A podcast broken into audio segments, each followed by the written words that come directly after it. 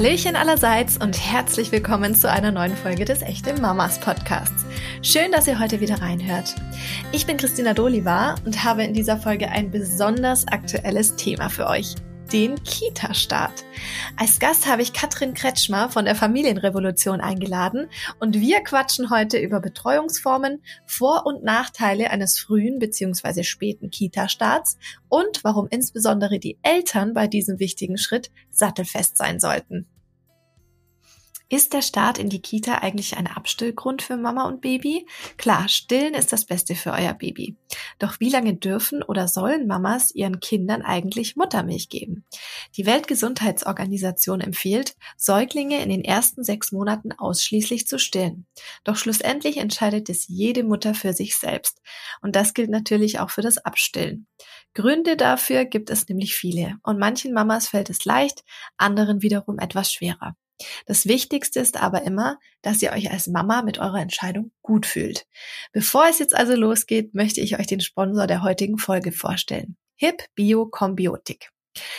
Das traditionsreiche Familienunternehmen HIP stellt als führender Hersteller von Babynahrung die Kleinsten unter uns in den Mittelpunkt und trägt damit eine besondere Verantwortung. Gleichzeitig weiß HIP, dass das Abstillen für Mutter und Kind eine emotionale Achterbahn sein kann. Deshalb hat HIP die HIP Biokombiotik entwickelt. Die sorgt nicht nur für zufriedene Babybäuchlein, sondern gibt auch Mamas und natürlich Papas ein gutes Bauchgefühl. Mehr zur ersten Milch, die nicht von Mama ist, findet ihr auf hip.de. Hallo Katrin, schön, dass du heute Morgen Zeit für uns hast. Ich habe dich ja eben schon mal kurz angekündigt. Würdest du dich aber selber auch noch mal für unsere Community einmal vorstellen? Aber sicher, schön, dass ich dabei sein darf. Danke für die Einladung. Ich bin Katrin Kretschmer. Ich bin Sozialarbeiterin, Elternbegleiterin und äh, arbeite schon seit ganz vielen Jahren mit Kindern, Jugendlichen, Familien äh, in unterschiedlichsten Settings. Und Mama bin ich natürlich auch noch. das äh, wollen wir an der Stelle mal nicht vergessen. Ja, und ich habe vor ähm, einigen Jahren mich aus der Leitung von großen Trägern zurückgezogen und habe mich darauf konzentriert, meine eigene Firma zu gründen, die Eltern berät, Online-Eltern berät. Und äh, ich glaube, deswegen sitzen wir heute zusammen. Genau, das ist die Familienrevolution, richtig? Genau. Cool. Ja, heute soll es tatsächlich um das Thema Kita-Start gehen. Ist ja wahrscheinlich bei den Eltern gerade in aller Munde, weil es ist ja jetzt so ziemlich in allen Bundesländern äh, so weit gewesen, dass die Kita wieder gestartet hat. Ist es denn bei euch auch schon soweit? Ja, wir haben aufregende Wochen hinter uns. Mein Sohn ist drei geworden vor kurzem und der ähm, ist jetzt von der Tagesmutter zur Kita gewechselt. Und das war wahnsinnig aufregend, von vier Kinder auf äh, 70 plus, ich weiß gar nicht, wie viele da genau sind, neue Abläufe von einer Ansprechpartnerin, die er vorher hatte, zu einem ganzen Team. Also plötzlich ist alles anders, auch für uns Eltern die Abläufe, die Uhrzeiten. Wir fahren auf einmal wahnsinnig lang zur Kita. Das ist für uns mhm. auch alles ganz neu. Und ähm, ja, parallel, das hast du schon gesagt, ist bei uns in der Familienrevolution natürlich Hochsaison. Du kannst dir ungefähr vorstellen, das ist so wie im Einzelhandel die Weihnachtszeit. Das ist bei uns die Eingewöhnungszeit. Also ähm, ganz viele Eltern melden sich eben und wollen entweder vor der Eingewöhnung mit uns sprechen, wie bereite ich das vor, wie, was mache ich da eigentlich? Oder sie sind schon gestartet und merken, ups, irgendwie ist das gar nicht so leicht, wie ich dachte. Und dann gibt es Schwierigkeiten und die melden sich. Da ich jetzt wochenlang out of order war, um mein Kind zu begleiten, hat mein Team Gott sei Dank äh, Höchstleistungen vollbracht. Aber ja, das ist bei uns wirklich Hochsaison sozusagen. Das glaube ich dir aufs Wort. Und es soll ja auch heute um das Thema äh, gehen, und zwar Kita-Start früh versus spät, sage ich mal, wobei wir das gar nicht eigentlich so auseinanderklamüsern wollen. Ähm, aber es gibt natürlich vor- und Nachteile von einer, einem früheren Betreuungsstart und einem späteren Betreuungsstart. Und es wäre total toll, wenn du da heute einfach uns mal Rede und Antwort stehst, ähm, was denn diese Vor- und Nachteile sind und wie man vielleicht auch ähm, bei egal welchem Modell, das man sich dann aussucht, ähm, das Bestmögliche daraus macht. Ähm, jetzt ist es ja so, dass man das prozentuale Verhältnis, oder das kannst du wahrscheinlich besser beantworten, äh, wie schaut denn das prozentuale Verhältnis von äh, jüngeren betreuten Kindern, also jetzt in der Krippe, im Verhältnis zu äh, Kindergartenkindern aktuell überhaupt aus? Ja, das kann ich dir sogar auf den Punkt genau beantworten, weil ich ich habe es hier auf dem Zettel stehen. Das habe ich vor zwei Wochen rausgesucht für einen großen Vortrag vor einem Facharbeitskreis. Es sind 2021 sind natürlich die Zahlen vom letzten Jahr 34 Prozent der unter Dreijährigen in einer Betreuung. Betreuung heißt Tagesmutter oder Krippe. Und 92 Prozent der drei bis sechsjährigen. Also schon ein deutlicher Unterschied. Wobei ich da wichtig finde, dass wir nochmal hingucken, wie viele wären denn gerne oder wie viele Eltern hätten gern ihre Kinder in der Betreuung. Und das wären wesentlich mehr. Bei den unter Dreijährigen wären das 47 Prozent. Oh, die wow. finden einfach nur keine Plätze. Also das sind schon wesentlich mehr. Und man darf nicht vergessen, 47 Prozent von Neugeboren bis drei Jahre. Die mhm. wenigsten Leute geben natürlich ihr Neugeborenes ab. Würden wir uns jetzt die Zahlen angucken, die gibt's leider so nicht von eins bis drei, dann wären die wahrscheinlich fast genauso hoch wie bei den über Dreijährigen. Mhm. Also es sind schon, schon große Zahlen, ja. Also das hätte ich jetzt nicht erwartet, aber ja. interessant zu hören, auf jeden Fall. Ähm, Im letzten Jahrzehnt hat ja die äh, Betreuungsrate, sage ich mal, der Kinder unter drei Jahre schon deutlich zugenommen, kann man, glaube ich, sagen. Ähm, woran liegt das denn? Ja, also ich, ich glaube, wir müssen ein bisschen vorsichtig auch mit den Zahlen sein, weil also zumindest wie ich das hier bei uns aus der Gemeinde kenne, wie hier die Zahlen erhoben werden, würde ich mal sagen, die sind nicht so ganz valide. Aber der Trend ist ja auf jeden Fall da und ich, ich glaube, dafür gibt's mehrere Gründe. Zum einen, dass natürlich überhaupt der, der U3-Betreuung massiv ausgebaut wurde. Also wenn ich keine Plätze habe, kann ich mein Kind auch nicht in eine Betreuung geben. Jetzt mhm. gibt's die Möglichkeiten, wesentlich mehr Tagesmütter. Zum anderen gibt es den Rechtsanspruch seit 2013, fast zehn Jahre jetzt. Ähm, Rechtsanspruch ab eins und viele Eltern nehmen den eben wahr, klagen den auch ein, sind da sehr hinterher. Und ich glaube, das Wesentliche ist, dass wir eine andere Generation Mütter sind. Eltern, vor allen Dingen aber Mütter, die arbeiten wollen, ähm, die unabhängig sein wollen von ihren Partnern, ihren Partnerinnen, die für die Rente arbeiten wollen. Und ich glaube, da hat sich einfach ein Generationswechsel so aufgetan. Und deswegen gibt's da natürlich auch mehr Betreuung. Und zu allerletzt, ich meine, gucken wir uns die Zahlen gerade an. Inflation, steigende Stromkosten. Kaum jemand kann sich überhaupt noch leisten, so lange zu Hause zu bleiben. Viele Eltern müssen, ob sie wollen oder nicht, arbeiten gehen, weil, weil sie gar keine Chance haben, sonst ihre Wohnung, ihr Haus und so weiter zu bezahlen. Ja, das ist, ist ein guter Punkt und äh, da wird uns, glaube ich, jetzt noch einiges in Zukunft erwarten und begleiten.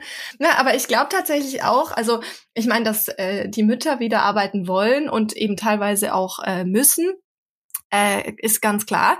Ich glaube aber tatsächlich auch, dass sich so ein bisschen das Familiengefüge verändert hat, oder? Das äh, kriegst du ja bestimmt in deiner Arbeit auch täglich mit. Äh, man sagt ja immer, es braucht ein Dorf, um ein Kind großzuziehen. Und wenn man jetzt mal äh, betrachtet, wie vielleicht früher noch ähm, Kinder in eine Großfamilie rein geboren worden sind, wo dann vielleicht auch, weiß ich nicht, äh, Tante, Onkel, Cousinen alle am Ort waren, vielleicht in der Landwirtschaft, was auch immer, wo halt alle immer auf einem Haufen waren und die Kinder so mitgelaufen sind, so blöd es jetzt klingen mag im Alltag, ähm, das gibt's ja heute fast gar nicht mehr. Also es gibt total viele kleine, sag ich mal, Mikrofamilien, also Mama, Papa, Kind in der Großstadt und äh, Oma und Opa sind vielleicht teilweise mehrere Stunden Fahrt entfernt.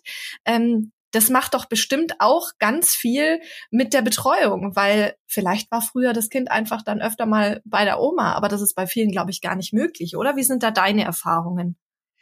Ja, ähm, das ist gut, dass du das ansprichst. Ich bin großer Verfechter dieses Satzes, es braucht ein Dorf, um ein Kind großzuziehen. Ich sage da gleich auch noch was zu, aber ich würde gerne erst mal was zu diesem Mythos nämlich sagen, dieser, dieser Großfamilie auf dem Land. Äh, Nora Imlau hat das gerade in ihrem neuen Buch ganz hervorragend mit Studien hinterlegt. Das ist ein Mythos. Es gab nie diese Phase, wir, wir reden immer alle davon, in dieser bedürfnisorientierten Bubble. Früher diese Großfamilien, die sich mit um das Kind gab. Wenn man sich die Zahlen anguckt, war das nie so. Vereinzelt natürlich, sehr auf dem Land. Aber tatsächlich, faktisch gab es das gar nicht so. Und das führt, das ist ganz spannend, dass du das ansprichst, nämlich dazu, dass wir alle das Gefühl haben, früher war das ja alles besser, die große Familie, das Kind lief mit. Naja, und jetzt haben wir halt diese Kita als Ersatz. Das ist aber gar nicht so. Es gab nie diese, die in Deutschland nicht, ne, nie diese Großfamilienzeit. Es waren sehr vereinzelte Familien. Wenn man sich die Studien anguckt, haben die schon häufig ähm, die die Anzahl der Personen in einem Haushalt war schon immer drei bis vier. Diese mhm. ominöse Großfamilie, die gab es in dieser Masse gar nicht. Aber das ist ein Bild, das in Deutschland vorherrscht, genau wie der Müttermythos aus der Kriegszeit. Das Kind gehört zur Mutter, da ist es am besten aufgehoben. Und das wurde uns so lange eingetrichtert, dass wir alle von dieser harmonischen Großfamilie sprechen auf dem Land, wo das Kind übers Feld lief, die es eigentlich so selten gab. Und ich glaube, deswegen haben wir alle auch so das Gefühl, dass Kita sowas Negatives wäre, so ein Ersatz für etwas, was wir nicht mehr haben, nachdem wir irgendwie immer suchen. Ähm, und ich glaube, ja, natürlich hat sich Familie verändert, weil ähm, Großeltern häufig eben auch noch lange Vollzeit arbeiten, weil sie weniger Zeit haben, ähm, sich um, um die Kinder zu kümmern. Da hat sich schon einiges verändert. Aber ich glaube, dass es eher auch ein Umdenken an, an Elterngeneration ist, wie sie ihre Kinder großziehen möchten, mit welchen mhm. Werten und, und was da so hintersteht. Gut, dass du das jetzt nochmal so erläutert hast. Und ich glaube ja tatsächlich, ähm, es ist ja mittlerweile auch so, haben wir ja vorhin schon angeschnitten, ähm, viele Eltern haben ja jetzt auch gar nicht mehr die Wahl. Ne? Also äh, selbst wenn ich sagen würde, mir wäre jetzt aber lieber, dass die Oma aufpasst, ähm, dann ist die Oma halt nicht in der Nähe und dann geht's halt auch irgendwie gar nicht anders. Und ähm, erlebt ihr das auch in eurer Arbeit, dass Eltern dann auch mit einem schlechten Gewissen zu kämpfen haben, wenn sie ihre Kinder früher in eine Betreuung geben müssen? Ja, ständig, täglich. Heute Morgen erst äh, hatte ich eine Beratung mit einer Mutter, die auch ganz fürchterlich geweint hat, weil sie das Gefühl hatte, sie tut ihrem Kind was Schlechtes an, indem sie es in die Krippe geben muss. Das Kind war zwei, also wir reden jetzt nicht irgendwie von einem Neugeborenen. Und ich glaube, dass ähm, dieses schlechte Gewissen, das kommt aus diesem tief verankerten Gefühl in Deutschland, dass Eltern die Nummer mit den Kindern alleine schaffen müssen. Mhm. Hier wird ja sogar noch diskutiert, schaffen wir irgendwie Steuererleichterungen für Familien ab, weil ähm, damit die kinderlosen Paare nicht noch mehr belastet werden oder solche Sachen. In Deutschland ist das so eine Idee von, ich kriege Kinder und dann muss ich mich auch alleine um die kümmern. Schauen wir uns andere Kulturen an, da sind wir wieder bei der Idee, die du eben beschrieben hast, sieht das ganz, ganz anders aus. Und ich glaube, egal ob wir wollen oder nicht, wir müssen uns der Realität stellen, es ist nicht möglich, als Eltern zu zweit, ein, zwei, drei Kinder alleine großzuziehen, wenn man es gut machen will. Wenn ich mir angucke, ich meine, dein Kind ist, glaube ich, auch noch etwas kleiner. Das ist ein Vollzeitjob, den man da hat. Wickeln, zur Toilette begleiten, trocken bekommen, stillen, mit der Flasche füttern, Brei machen, äh, was auch immer, Baby-led keine Ahnung. Man hat den ganzen Tag mit diesem Kind zu tun. Und wer ehrlich glaubt, man könnte da noch nebenbei, in Anführungszeichen, arbeiten, eine Partnerschaft führen Familienterminorganisation machen und ich weiß nicht, Haushalt putzen, was man so zu tun hat, das geht gar nicht. Das ist gar nicht machbar, ohne selber völlig dran kaputt zu gehen. Mhm. Und ich glaube, wir, ähm, ja, wir rennen da immer was hinterher, was eigentlich gar nicht möglich ist. Und ich würde mir so wünschen, dass Eltern diese Sache mit dem Dorf, es braucht ein Dorf, um ein Kind großzuziehen, ernst nehmen und sich klar machen, das ist nicht möglich zu zweit einer geht arbeiten, einer ja, und wo bleiben die, wer macht den Rest, ne? Also, wo soll das alles übrig bleiben? Der Tag ja. hat nicht so viele Stunden und ich glaube, wir tun alle gut daran, das schlechte Gewissen wegzupacken, uns die Realität anzuschauen und zu sagen, hey, das geht gar nicht alleine. Ich muss mir ein Dorf aufbauen, ein Beziehungsgeflecht. Und ich, also in meinem Fall sind das Familie, sind das Freunde, sind das Bekannte, aber ist das auch die Kita? Oder ist es auch die bezahlte Babysitterin? Das gehört für mich mit dazu, zu einem Beziehungsgeflecht für mein Kind. Und ähm, deswegen sehe ich Kita als gar nichts Negatives, sondern es ist ein Teil unseres Konstruktes, dieses Kind gut und adäquat groß zu bekommen. So, und da bin ich sehr, sehr dankbar. Und ich glaube, dass all diese Eltern ihr schlechtes Gewissen, diese Energie in was ganz anderes stecken könnten. Ich hoffe, dass du einigen damit jetzt auch Mut gemacht hast und ein bisschen das schlechte Gewissen genommen hast. Ähm, würdest du denn sagen, es gibt äh, das perfekte Alter für den Betreuungsstart? Also wenn man jetzt sagt, ich muss mein Kind in die Betreuung geben, früher oder später, wann, wann startet man denn da ide idealerweise damit? Du weißt gar nicht, wie oft mir diese Frage gestellt wird. Ich sage immer, ich müsste ein Sparschwein aufstellen dafür, da wäre ich schon wirklich, wirklich reich. Ähm, ich glaube, jeder würde diese Frage anders beantworten, weil das ja komplett auch von meiner Sozialisation abhängig ist. Bin ich jetzt irgendwo in der ehemaligen DDR aufgewachsen, äh, wo ein Krippensystem krass gut ausgebaut war, wo alle Mütter gearbeitet haben und es völlig normal war? Oder bin ich in Westdeutschland aufgewachsen, wo Mütter tendenziell sehr lange zu Hause waren, Kinder eben zu Hause geblieben sind, weil sie gar keine Option hatten?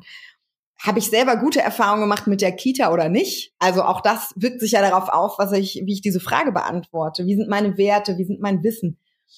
Ich persönlich glaube, es gibt kein Alter, was für alle irgendwie das Richtige ist, sondern jede Familie muss für sich gucken, was habe ich da für ein Kind?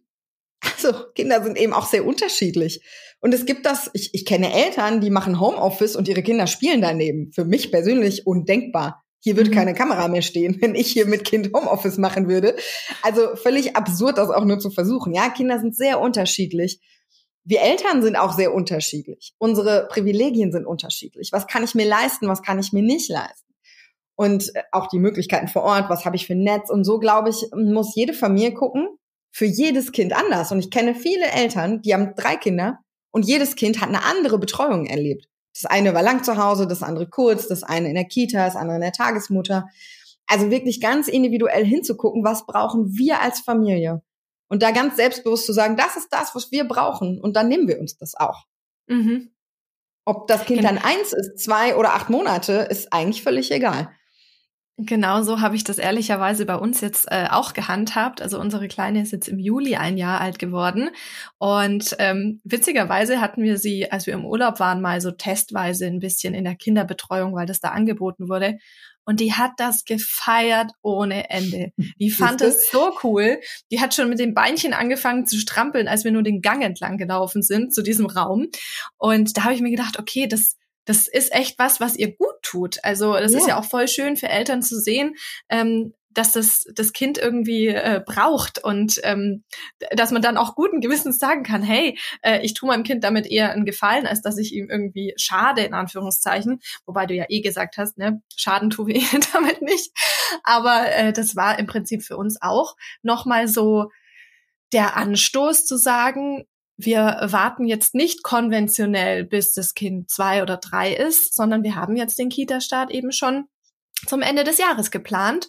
Und ähm, ich habe da auch ein gutes Gefühl dabei. Also ich glaube, man muss es einfach mit seinem eigenen Gefühl vereinbaren und natürlich auch das Kind anschauen und sagen, hey, bist du so ein Typ? Magst du das mit anderen zu interagieren? Bist du gern auf der Ranch, sage ich immer.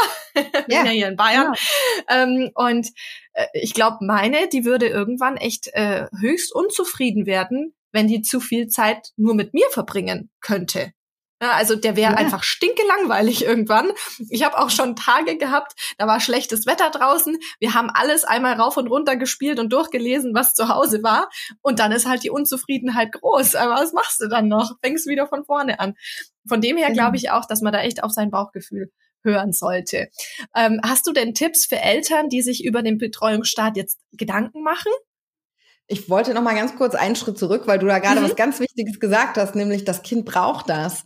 Ähm, ich würde grundsätzlich widersprechen im Sinne von, weil manche Eltern glauben oder melden sich bei uns und sagen, mm, ich bin eigentlich total zufrieden. Mein Kind ist jetzt hier zweieinhalb Jahre zu Hause. Wir machen Kita frei. Alles ist total super bei uns. Aber alle sagen mir immer, mein Kind braucht doch die Kita. Also das ist die andere Seite. Auch die ja. gibt es. Und dem würde ich widersprechen. weil sagen, kein Kind braucht eine Kita. Aber was du gerade gesagt hast, ein Kind braucht Abwechslung, verschiedene Bindungspersonen. Ne? Nicht nur Mama, sondern eben auch andere. Es braucht andere Kinder irgendwann. So ganz kleine noch nicht, aber irgendwann brauchen sie die natürlich auch als, als Beziehungspartner. Und das können wir alles ohne Kita machen. Das geht. Also Menschen tun das und tun das erfolgreich. Muss man aber halt auch nicht. Also Kita kann das gut leisten, man kann es auch ohne Kita machen. Aber ich glaube, Eltern müssen nicht ihr Kind in die Kita bringen, nur weil sie glauben, irgendwann braucht es die mal. Ne? Wenn alle mhm. zufrieden sind mit der Lösung, wunderbar. Und bei uns war das ähnlich. Also ich habe immer gesagt, ich äh, bleibe zwei Jahre zu Hause. War mir ganz, ganz wichtig, wollte unbedingt zwei Jahre zu Hause bleiben. Und wir hatten einen Tagesmutterplatz nach zwei Jahren. Und nach Jahr eins habe ich diese Tagesmutter angerufen und angefleht, ob ich früher einen Platz bekommen könnte weil ich gemerkt habe, diese Mutter, von der ich immer dachte, ich wäre sie, die bin ich gar nicht. Mhm. Und auch das dürfen wir uns ja eingestehen und sagen, hey, ich vermisse meine Arbeit so sehr, ich vermisse es so sehr, was anderes zu tun. War jetzt auch noch mitten in der Pandemie und ähm, es gab nicht so viel außer dem Kind und mir hier. Ähm, wir waren noch 300 Kilometer umgezogen, kannten hier niemanden. So, und ich habe gespürt, das, das wird hier nichts mit uns beiden so. Wir brauchen da irgendwie eine Abwechslung. Und wir haben zum Beispiel ein Konstrukt gefunden. Mein Kind war dann ähm, ein bis zwei Tage in der Woche nur bei der Tagesmutter. Das war für uns super. Ich hatte Entlastung. Ne, das Kind hatte so einen Übergang, es war eine sanfte Zeit. Also es gibt ja immer ganz viel mehr als schwarz und weiß. Und du hast es gerade selber auch gesagt, ne? Wir gucken aufs Kind. Das finde ich wichtig. Ja. Absolut. Das wollte ich nochmal ergänzen. So, du hast gesagt, Tipps brauchst du, ne? Ja, Tipps, wenn sich Eltern Gedanken zum Betreuungsstart machen. Ja, als erstes fangt früh an, euch die Gedanken zu machen. die Platzsituation ist leider schwierig. Und tatsächlich, also das klingt blöd, aber wir müssen drüber sprechen. Besorgt euch rechtzeitig eine Rechtsschutzversicherung, weil auch das ist in vielen, vielen Gegenden Deutschlands relevant. Auch wir hätten sonst keinen Platz bekommen ohne anwaltliche äh, Unterstützung. Ähm, es gibt zu wenig Plätze in ganz Deutschland und man muss sich da rechtzeitig auf die Suche machen, ähm, um überhaupt noch erstmal Auswahlmöglichkeiten zu haben, wenn man sie denn dann hat. Und ich glaube, dann muss sich jeder einfach klar machen, was brauchen wir, was ist, spricht für uns dafür, was spricht dagegen, was haben wir für Alternativen. Es gibt ja auch verschiedene Betreuungsformen. Ne? Es gibt Waldkindergärten und Waldorf und Tagesmütter, Väter, Kindergärten, Krippen. Also man hat ja auch so die Möglichkeit, da nochmal zu gucken, was passt. Und vor allen Dingen das Wesentliche, plant euch genug Zeit ein. Wenn mhm. Mama oder Papa im Oktober arbeiten gehen müssen, dann würde ich nicht im September eine Eingewöhnung machen, weil vier Wochen sind verdammt schnell vorbei, wenn ich ein kleines Kind habe. Dann sind die noch dreimal krank wegen dem ersten Kita-Schnupfen und dann ähm, schaffe ich das nicht mehr. Ich glaube, Zeit zu haben ist das Relevante, ähm, wenn es um Kita geht. Jetzt hast du schon von ein paar äh, Betreuungsformen gesprochen. Gibt es denn Kriterien, die du bei der Wahl des Betreuungsortes besonders äh, berücksichtigen würdest? Ja, also in der Realität haben wir ja leider die Wahl meistens nicht, aber wenn, wenn sie denn hätten, finde ich, muss man immer gucken, erstmal, was passt generell zum Kind. Also ein Waldkindergarten passt natürlich nicht zu einem Kind, was eher nicht so gerne draußen im Regen ist und sich dreckig macht. Da muss ich schon auch einfach gucken, nur weil ich das als Mama irgendwie toll finde, muss mein Kind das ja nicht toll finden. Für mich ist immer das Relevante, wie gehen die Erzieherinnen, Erzieher mit dem Kind um was sind da, was steht da für ein Konzept dahinter? Und zwar in der Realität. Wenn man die Möglichkeit hat, vielleicht mit anderen Eltern zu sprechen, die da schon sind, zu fragen, was passiert denn, wenn das Kind sich nicht an die Regeln hält? Was wird denn dann gemacht? Es gibt leider immer noch Kitas in Deutschland, wo Kinder zum Beispiel aufessen müssen oder Essen probieren müssen. Zum Glück selten, aber es gibt solche Kitas noch. Die meisten haben einen sehr guten Standard und sind da auch schon sehr bedürfnisorientiert, aber es gibt es noch. Und da würde ich halt immer gucken, wie gehen sie mit den Kindern um. Betreuungsschlüssel wäre natürlich auch noch so eine Sache, die man sich anschauen könnte. Ähm, aber die unterscheiden sich in der Regel nicht so wahnsinnig groß. Äh, für mich wäre Draußenzeit wichtig. Also ich finde es immer gut, wenn die Kinder viel draußen verbringen, aber auch da sind Eltern unterschiedlich. Ähm, naja, und dann kommen wir schon in die Luxusthemen. Also wie ist die Qualität des Essens? Wer, ne, es gibt auch da ganz unterschiedliche Ansätze und es gibt Eltern, die ihr Kind vegan ernähren, dann suchen die natürlich eher danach. Ähm, ich mag es zum Beispiel überhaupt nicht, wenn Kitas Kinder zwingen, ständig Schuhe zu tragen oder Hausschuhe, feste Hausschuhe zu tragen. Finde ich ganz furchtbar für die Entwicklung der Füße. Ähm, aber gut, das sind dann so Luxusthemen, das kann man sich meistens nicht mehr aussuchen.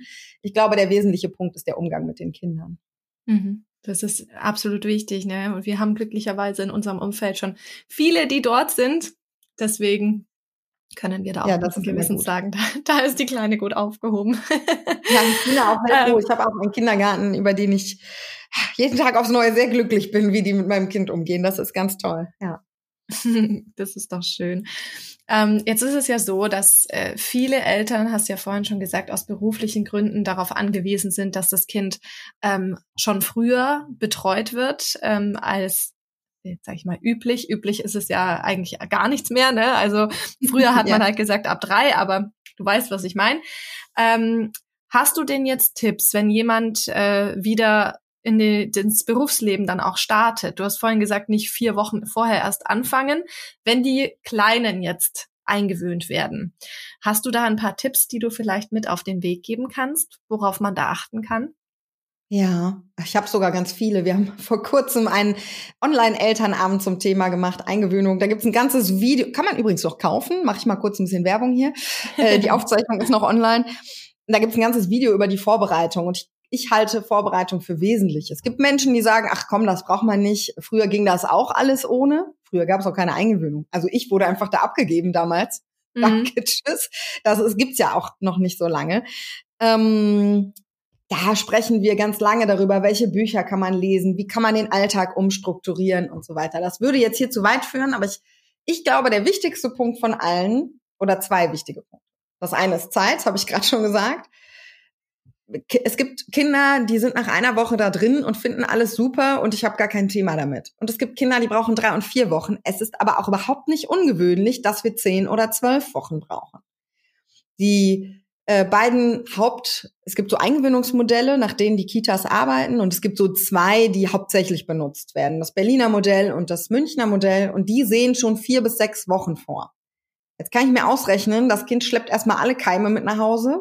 Dann sind alle erstmal krank, Kind, Mama, Papa. Das ich sag dir Kita-Keime, das ist, äh, das ist ganz, ganz Besonders furchtbar. jetzt dann in der bevorstehenden Erkältungszeit, da muss ich an, dem, an der Stelle ja. auch kurz was sagen. Wir haben da auch schon eine Folge dazu.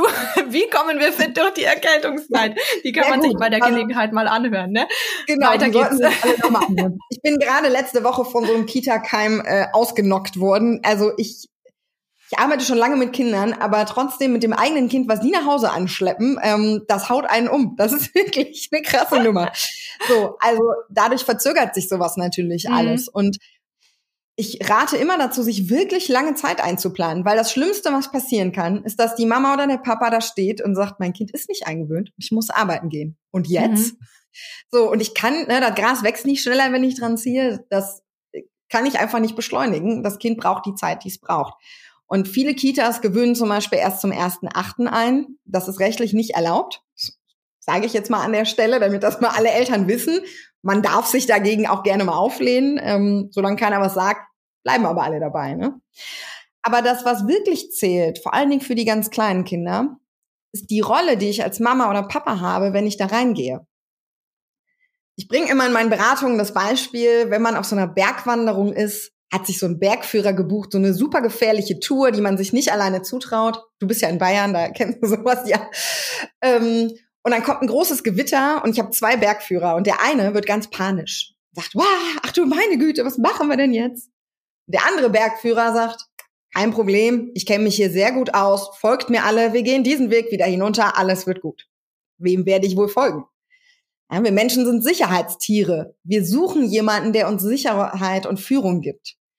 Und wenn Kinder in die Kita gehen, dann ist das wie eine gefährliche Bergwanderung für die, weil da sind fremde Menschen, da ist alles neu, anderes Spielzeug, es ist super aufregend, ganz viele Reize. Das ist so ein bisschen wie wenn wir ins Casino gehen würden, so völliger Overload. Und wenn Mama und Papa dann durch die Tür gehen und selber gar nicht so richtig wissen, was sie da eigentlich tun sollen. Was mache ich jetzt eigentlich hier in der Eingewöhnung? Wo soll ich eigentlich sitzen? Was soll ich sagen? Dann sind Mama und Papa unsicher. Und ähm, da sind Kinder ein bisschen wie Hunde, die, die riechen ja auch immer so Angst von Menschen. Und bei Kindern mhm. ist es auch so. Das überträgt sich ganz schnell. Sie kriegen sofort mit, wenn wir unsicher sind. Wenn unser Pulsschlag hochgeht, wenn bei uns Adrenalin und Cortisol ausgeschüttet wird, können wir keine Sicherheit mehr geben. Mhm. Und das, was die Kinder am meisten brauchen in der Eingewöhnung, ist Sicherheit.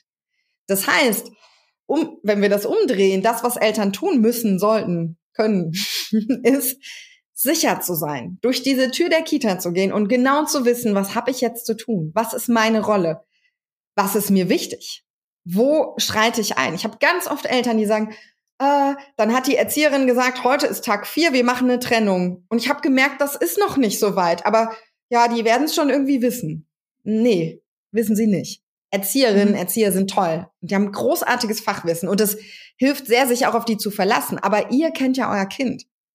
Und ich finde, wir dürfen nicht so draußen an der Garderobe nicht nur die Jacke abgeben, sondern auch unsere Elternschaft. Wir kennen unser Kind am besten. Und wenn wir spüren, das ist noch nicht so weit, dann ist es noch nicht so weit. Also sich darauf vorzubereiten, was ist meine Rolle, was muss ich da tun, sich sicher zu fühlen, sich klar zu haben in der Entscheidung, dass das die richtige Entscheidung ist. Ne? Dass ich das vorher bearbeite und nicht weinend in der Kita-Garderobe sitze, weil ich jetzt mit einem schlechten Gewissen mein Kind abgebe. Mhm. Sondern das für mich klar zu haben. Ich glaube, das ist der wesentliche Prozess. Und dann ist alles andere auch nebensächlich. Weil wenn Mama und Papa der sichere Hafen sind in der Kita, dann funktioniert das in der Regel auch. Also als Elternteil dann am besten einfach äh, so sattelfest wie möglich sein, ne? Genau, sich da gut darauf vorbereiten, sich innerlich gut darauf vorbereiten und wissen, was man da tut. Die meisten was, haben vorher noch nie eine Eingewöhnung gemacht. Das stimmt. Wir auch noch nicht. Aber was ich persönlich ja. total süß fand, das kann ich vielleicht mal ganz kurz teilen aus unserer äh, Einrichtung. Wir haben vorab ein kleines äh, Büchlein mitbekommen mit Fotos, wo verschiedene Teile der Kita abgebildet sind. So von wegen, hier ist die Tür, da kommst du rein, ähm, dann gibt's eben den Raum, dann gibt's den Garten und so weiter. Und wir haben das jetzt schon ein paar Mal mit unserer Tochter angeschaut und die fand das total spannend. Da sind dann natürlich auch so ein paar Glitzeraufkleber mit drauf. Ich fand das eine süße Idee, das habe ich davor noch nie so mitgekriegt, dass das gemacht wird, aber mir persönlich hat es total gut gefallen. Es könnte gut sein, dass das eine der Kitas ist, die ich berate. Ich empfehle das nämlich immer. ähm, ich, ja, weil das, wir nennen das Bilder im Kopf erschaffen, ne? Von für uns, wir wissen ja alle, wie eine Kita aussieht. Die sehen ja alle irgendwie so ähnlich aus. Kleine Stühlchen, Puppenecke, Bauecke, ne? Es ist ja überall irgendwie gleich. Wir wissen, was Erzieherinnen tun. Wir wissen das. Aber unsere Kinder, die haben keinen blassen Schimmer, was das bedeutet, in die Kita zu gehen. Mhm. Und ich sag mal, wenn wir jetzt mal die etwas älteren Kinder nehmen, dann reden wochenlang alle Omas und Opas davon und sagen, ja, bald bist du ein Kita-Kind. Toll. Und das Kind denkt die ganze Zeit, ja, was heißt das eigentlich? Und da hilft es total, wenn wir das, was ihr jetzt gerade macht, ist Bilder erschaffen im Kopf für das Kind, dass es weiß, was ist eigentlich eine Kita? Was mache ich da eigentlich? Wie sieht's da eigentlich aus? Wer arbeitet da? Ich empfehle auch immer die Fotos zum Beispiel für die ganz kleinen Kinder hilft es oft, die Fotos der Tagesmütter oder Erzieherinnen zu Hause in Bilderrahmen hinzustellen. Weil wenn wir wollen, dass diese Menschen eine Erweiterung unserer Familie sind, nicht Fremdbetreuung, sondern ein Teil unseres Beziehungsgeflechtes, warum sind die dann nicht präsent, ne? Ja. Also bei uns stand unsere Tagesmutter, das Foto stand immer zwischen Oma und Opa unten, weil für meinen Sohn ist das, der war da Stunden am Tag. Für den ist das genau so eine wichtige Person. Der hat die öfter gesehen als seine Oma. Mhm. Und auch sprechen wir viel, und das würde ich jedem in der Eingewöhnung empfehlen, viel über diese Menschen zu sprechen, die so zum Teil des eigenen Tages werden zu lassen. Also zum Beispiel beim Essen zu sagen, oh, würde das der Sabine wohl auch schmecken? Lass mal morgen fragen, ob die auch gern Nudeln isst. Ja, so dass diese Menschen ein Teil eures Lebens werden. Und so funktioniert das mit den Fotos in die andere Richtung. Ne? Ganz, ganz total schön.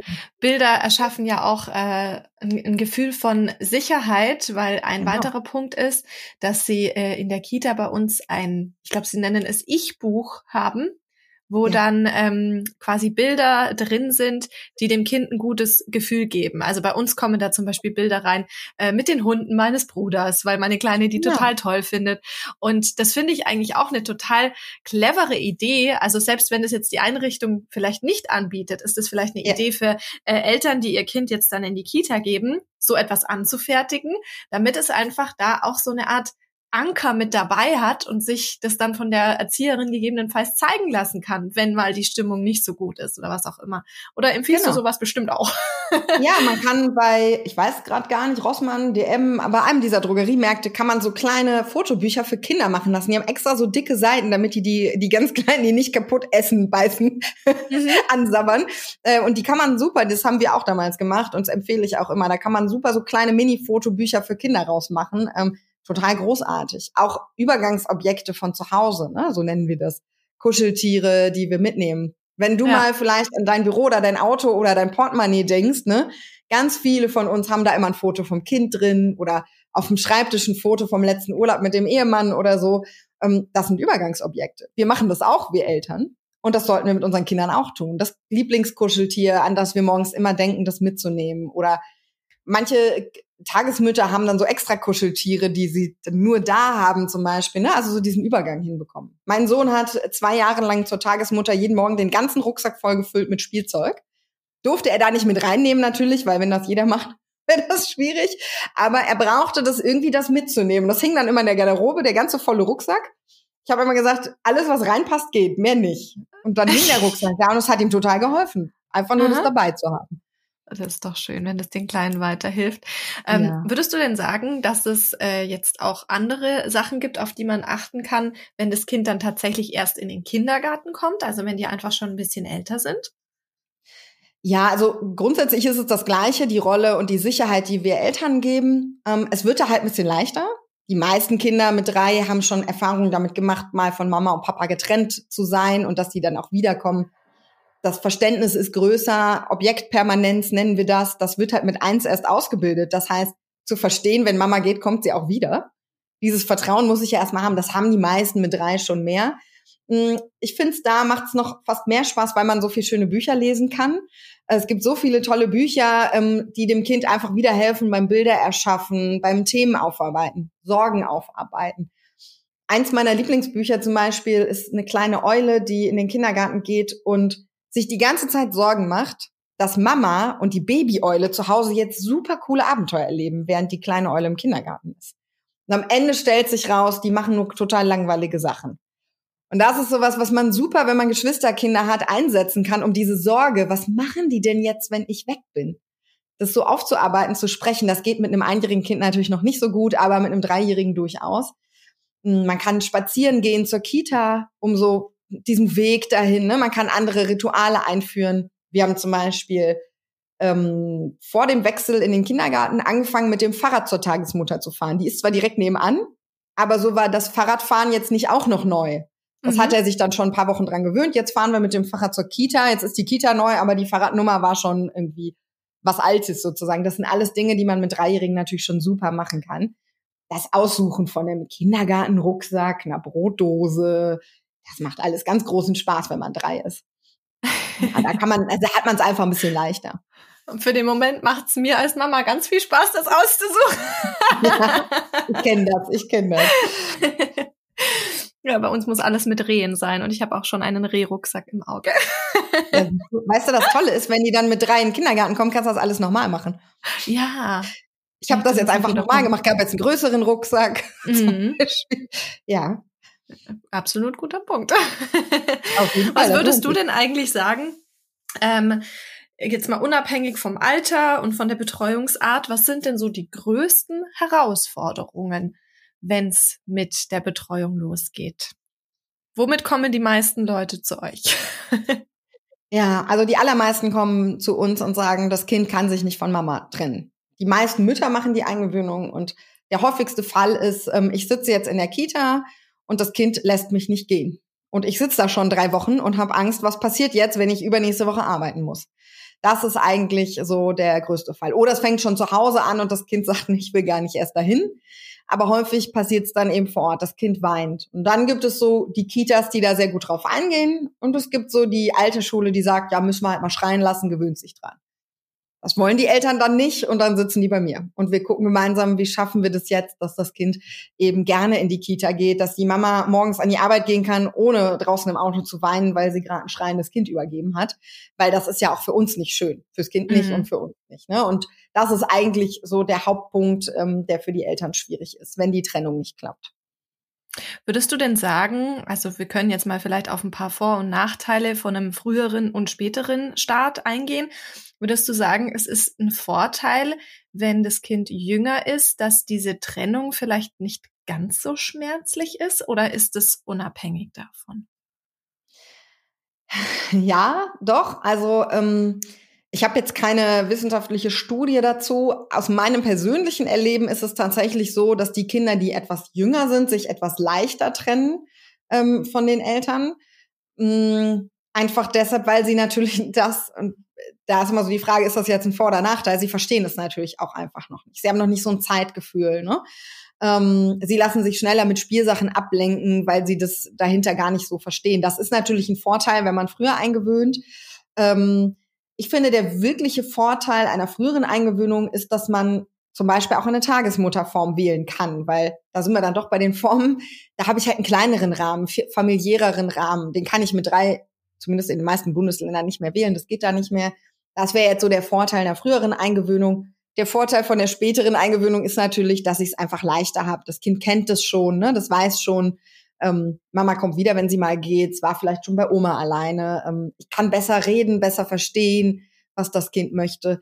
So hat halt alles so seine Vor- und Nachteile. Aber die großen Trennungssorgen haben wir tatsächlich häufiger bei den etwas älteren Kindern.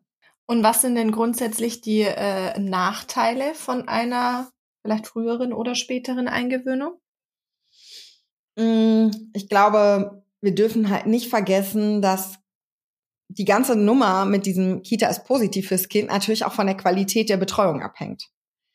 Der Qualität der Kita, dem Betreuungsumfang, auch den Stunden. Und natürlich ist Kita oder Krippe Stress für Kinder. Das können wir nicht wegdiskutieren. Da sind unfassbar viele Kinder auf einen Haufen, die sind laut. Es ist unglaubliche Lautstärke. Und sie müssen ständig kooperieren mit anderen Kindern. Sie, ne, sie kriegen nicht immer das Spielzeug, was sie gerade haben möchten. Die Abläufe sind nicht individuell ans Kind angepasst. Du wirst dich jetzt zu Hause sehr individuell mit deinem Kind beschäftigen können. In der Grippe geht das so nicht mehr. Da müssen sie sich an den Rhythmus anpassen. So gut die ErzieherInnen das auch versuchen mögen, es geht nun mal nicht, wenn da irgendwie 10, 15, 20 Kinder sind. Und das erfordert von unseren Kindern eine ganz schöne Leistung, die sie da so erbringen. Und die ist größer, wenn sie jünger sind weil sie sich noch nicht so gut anpassen können, weil das noch ein größerer Stress für sie ist, weil das Gehirn noch in einem anderen Aufbau ist. Das heißt, was den Stressfaktor angeht, würde ich sagen, ist es natürlich ein Nachteil, das Kind früher einzugewöhnen. Das auf jeden Fall. Das hängt aber eben sehr an der Art der Betreuung, wenn es kleinere Gruppen sind, wenn es individueller ist. Zum Beispiel gibt es Kitas oder Krippen, wo die Kinder nach Bedarf schlafen, wo Kinder in der Trage auf dem Rücken in Schlaf getragen werden wo Kinder dann Essen bekommen, wenn sie Hunger haben und nicht immer nur zu festen Uhrzeiten. Dann ist das natürlich wesentlich weniger Stress. Habe ich aber eine Krippe, wo alles irgendwie sehr durchgetaktet ist und mein Kind sich anpassen muss, eine große Gruppe ist, wenig Personal, dann ist es natürlich mehr Stress. Und so tendenziell ist das aber eben größerer Punkt, wenn die Kinder eins sind oder etwas über eins.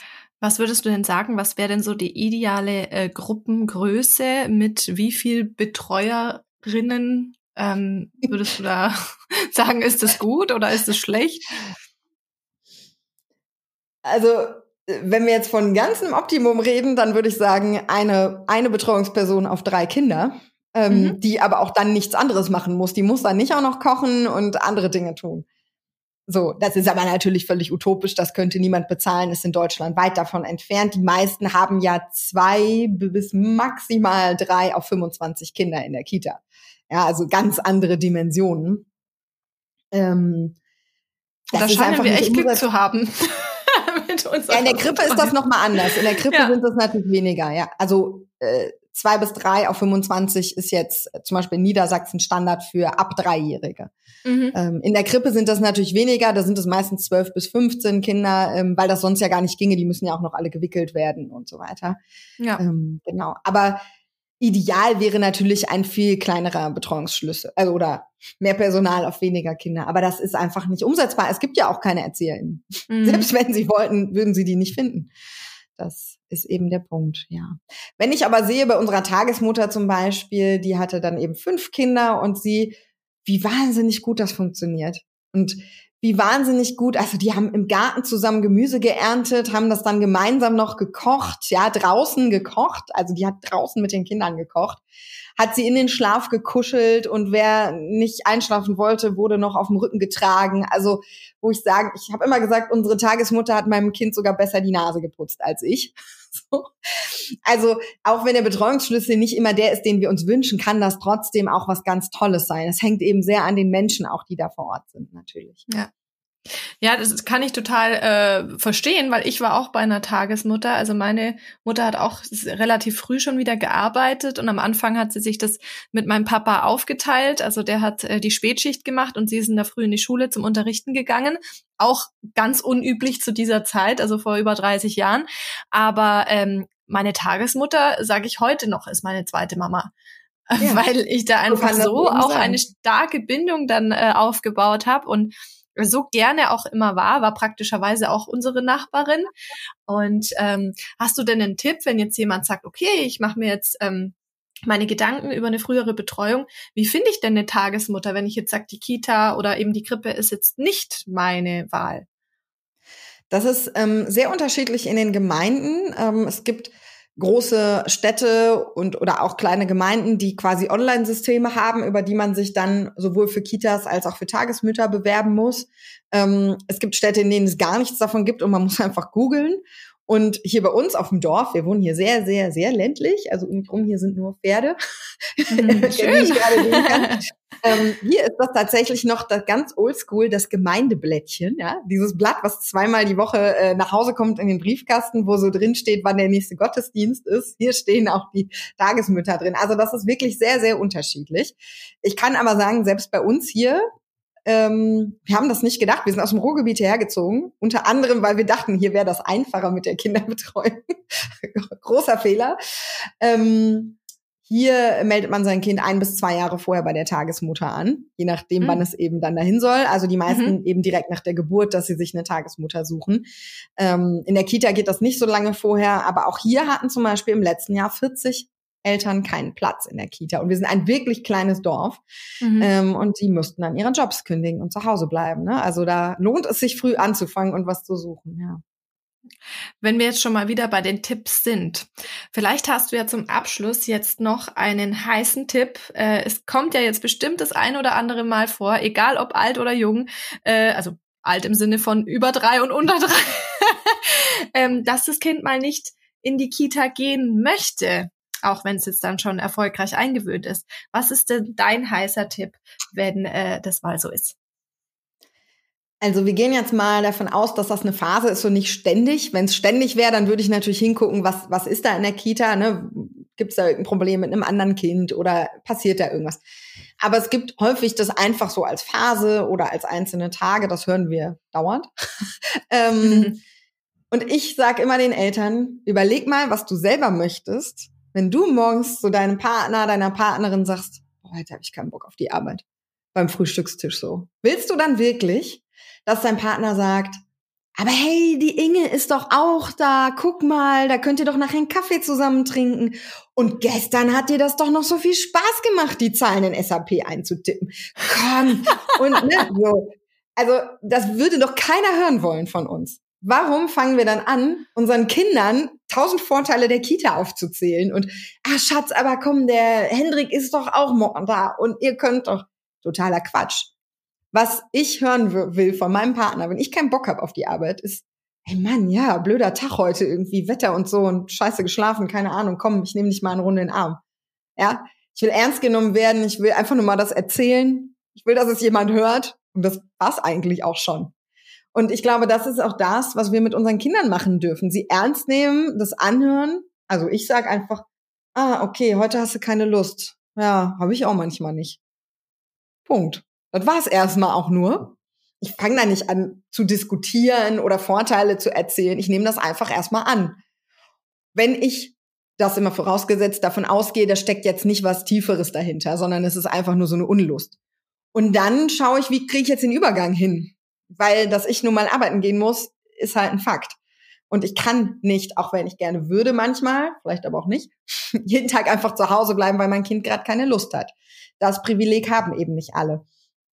Und dann gucke ich, wie kriege ich den Übergang hin. Zum Beispiel, hey, nehmen wir heute den Elefanten mit oder das Krokodil als Kuscheltier? Überleg mal kurz, ja? Also direkt so einen Drive reinkriegen, ähm, was nehmen wir denn jetzt mit? Das Kind ist abgelenkt von seinen Gedanken und macht sich Gedanken um das Kuscheltier. Oder ähm, was meinst du? Fahr, verabschiedest du mich heute vorne an der Haustür, wenn Papa dich bringt, oder winkst du mir noch mal aus dem Auto? Ja, also direkt so in eine Entscheidung bringen, was zur Auswahl stellen, sind so Sachen, die Kinder ganz schnell rausbringen aus dieser Nummer. Man kann auch einen Ausblick geben. Wir arbeiten gerne mit Wochenplanern. Für uns, äh, ich finde, das ist ein großartiges Instrument, ähm, um Kindern Sicherheit zu geben. Und dann gehe ich mit ihm zum Wochenplaner und sage, ja, guck mal, heute ist Kita, stimmt. Und danach, guck mal, da gehen wir heute auf den Spielplatz. Boah, da freue ich mich ja schon drauf. Ja, so den Ausblick geben. Ich hole dich ab nach der Geschichte ist bei uns so ein Ding. Nach dem Mittagessen oder nach der Geschichte oder nach der Teestunde. Das sind so die Möglichkeiten. Weil 13.30 Uhr kann mein Kind nicht mit drei. Aber ihm zu sagen, ich hole dich nach der Geschichte ab, das versteht er. Das ist eine Sicherheit.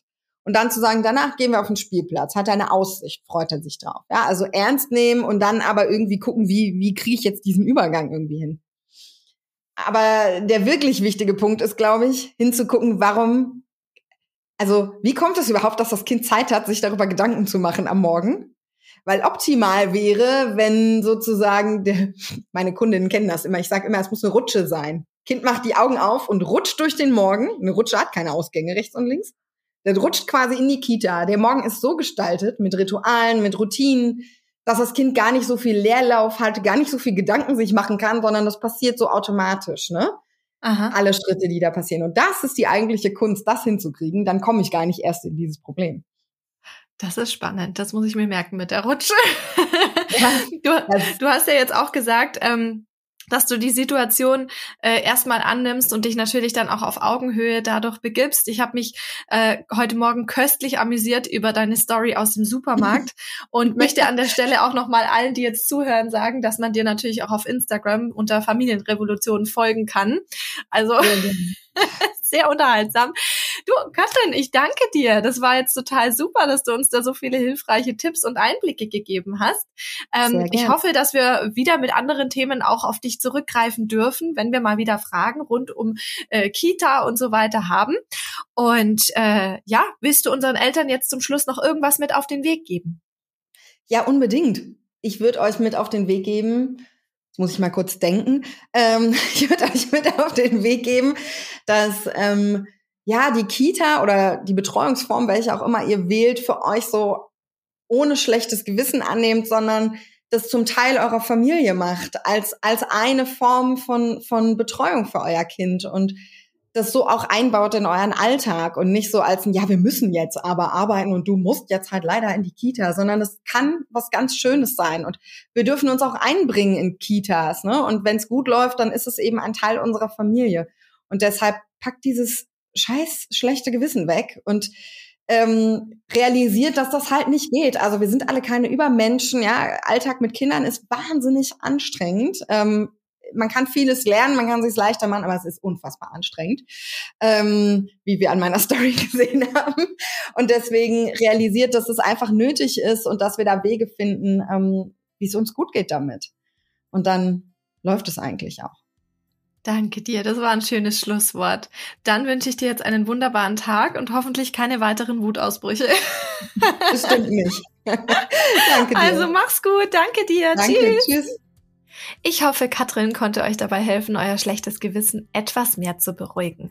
Man darf halt auch nicht vergessen, dass dieser neue Abschnitt nicht nur für die Kleinen hoch emotional sein kann. Aber seid euch dessen bewusst, es geht allen ziemlich gleich damit.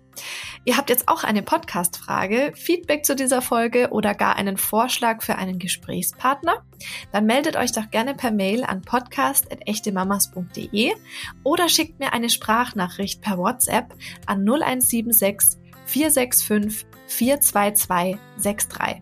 Ich bin gespannt auf euren Input und freue mich jetzt schon auf die nächste Folge. In der Zwischenzeit wünsche ich euch eine schöne Woche und verabschiede mich bis zum nächsten Mal. Tschüssi!